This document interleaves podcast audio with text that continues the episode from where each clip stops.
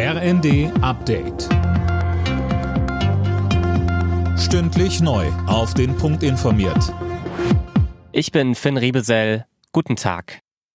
Nach der Bund-Länder-Runde zur Energiekrise kommt Kritik aus der Opposition. Unionspolitiker Frei meint in der Rheinischen Post, dass das 49-Euro-Ticket den Menschen auf dem Land kaum was bringen wird.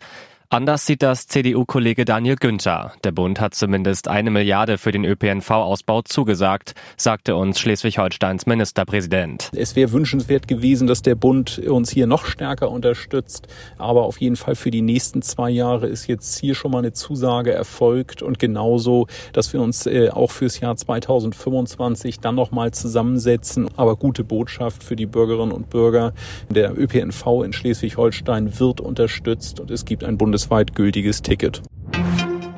Bundeskanzler Scholz bricht heute zu seiner umstrittenen China-Reise auf. Im Mittelpunkt stehen die wirtschaftlichen Beziehungen.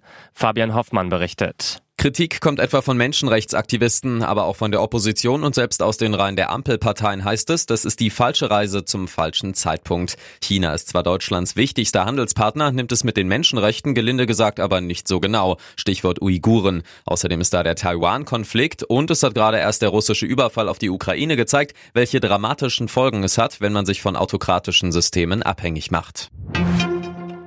Die Bundesregierung fordert alle deutschen Staatsangehörigen im Iran auf, das Land zu verlassen. Vom Auswärtigen Amt heißt es, für Deutsche bestehe die konkrete Gefahr, willkürlich festgenommen, verhört und zu langen Haftstrafen verurteilt zu werden.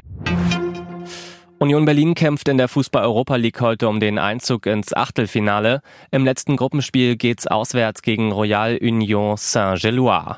Freiburg ist zu Gast bei Karabakh Akdam aus Aserbaidschan. Der SC ist in seiner Gruppe schon sicher weiter. Außerdem spielt Köln in der Conference League gegen Nizza.